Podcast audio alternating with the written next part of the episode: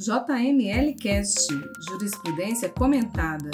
As decisões mais relevantes e atuais em matéria de licitações e contratos, com o professor Luiz Cláudio Chaves. Como vai, pessoal?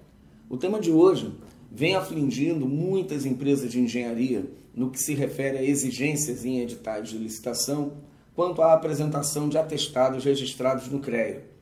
O precedente selecionado tratou dessa matéria colocando um pouco de luz sobre o tema.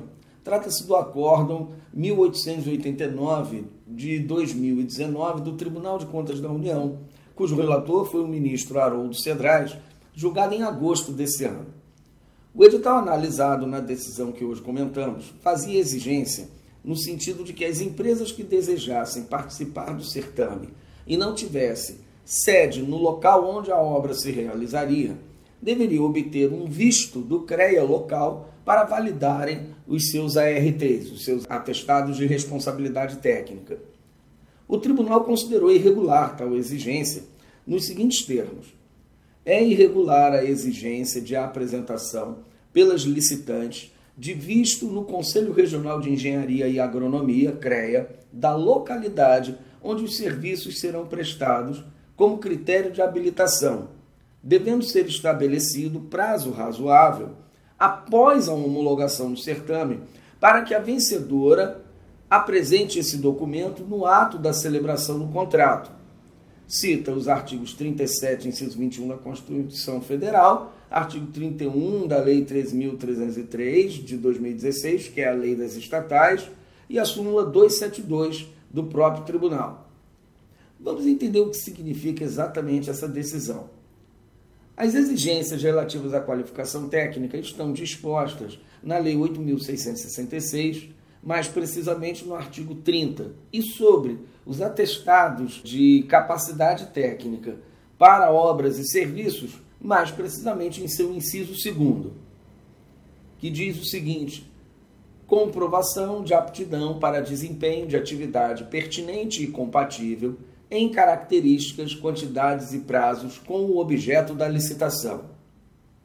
Aí o parágrafo primeiro desse artigo diz assim, explicando o que é a comprovação de aptidão.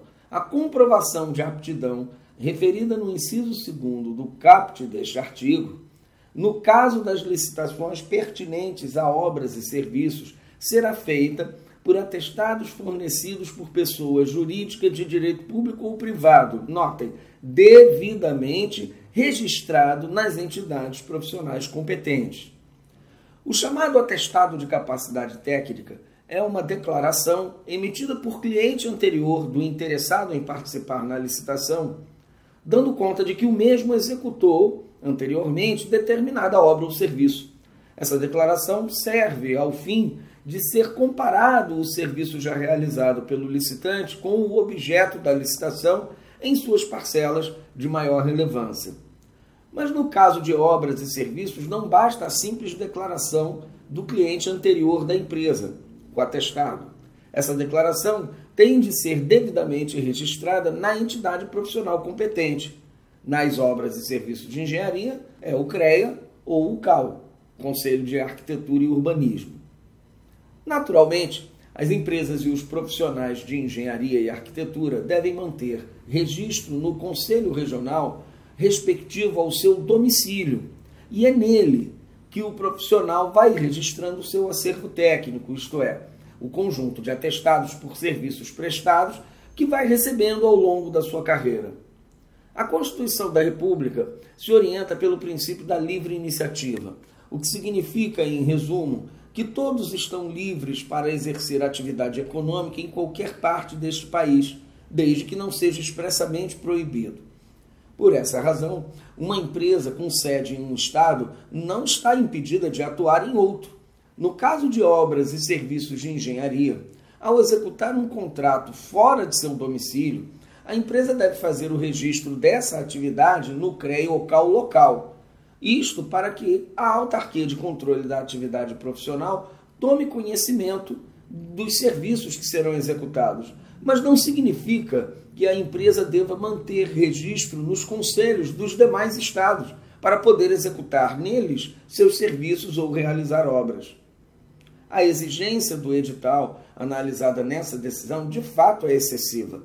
Isso porque o registro de acervo técnico deve ser feito no conselho onde o profissional mantenha obrigatoriamente o seu registro e para o qual contribui com a anuidade.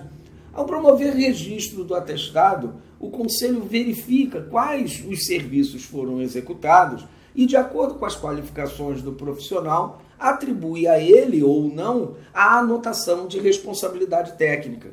Por exemplo, se o serviço tinha uma parte de elétrica e o responsável técnico da obra apresenta o atestado para registro em seu nome, sendo que ele não tem a especialização em elétrica, o CREA não lhe atribuirá a anotação de responsabilidade técnica por esta parcela de serviço.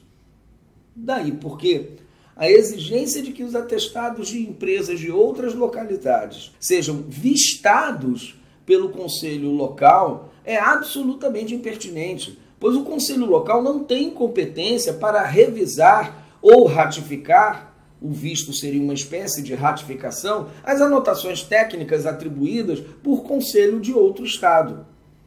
No fim das contas, a exigência apenas serviria para aumentar o custo de participação na licitação, pois obrigaria a empresa, previamente ao certame, ter de se deslocar àquela localidade somente para obter o visto do conselho. Um visto que, como vimos, não tem nenhuma utilidade.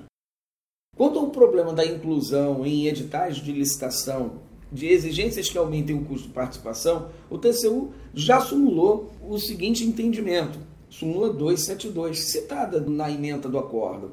No edital de licitação, é vedada a inclusão de exigências de habilitação e quesitos de pontuação técnica para cujo atendimento os licitantes tenham de incorrer em custos que não sejam necessários anteriormente à celebração do contrato. Bem, é isso. Mandem suas dúvidas para podcast.jmlgrupo.com.br e não deixe de me seguir nas redes sociais. Você vai me encontrar no Facebook, no Instagram e no LinkedIn. Basta procurar por Professor Luiz Cláudio Chaves. Um cordial abraço e até a próxima. Você ouviu o JML Cast. Para estes e mais conteúdos, acesse www.jmlgrupo.com.br.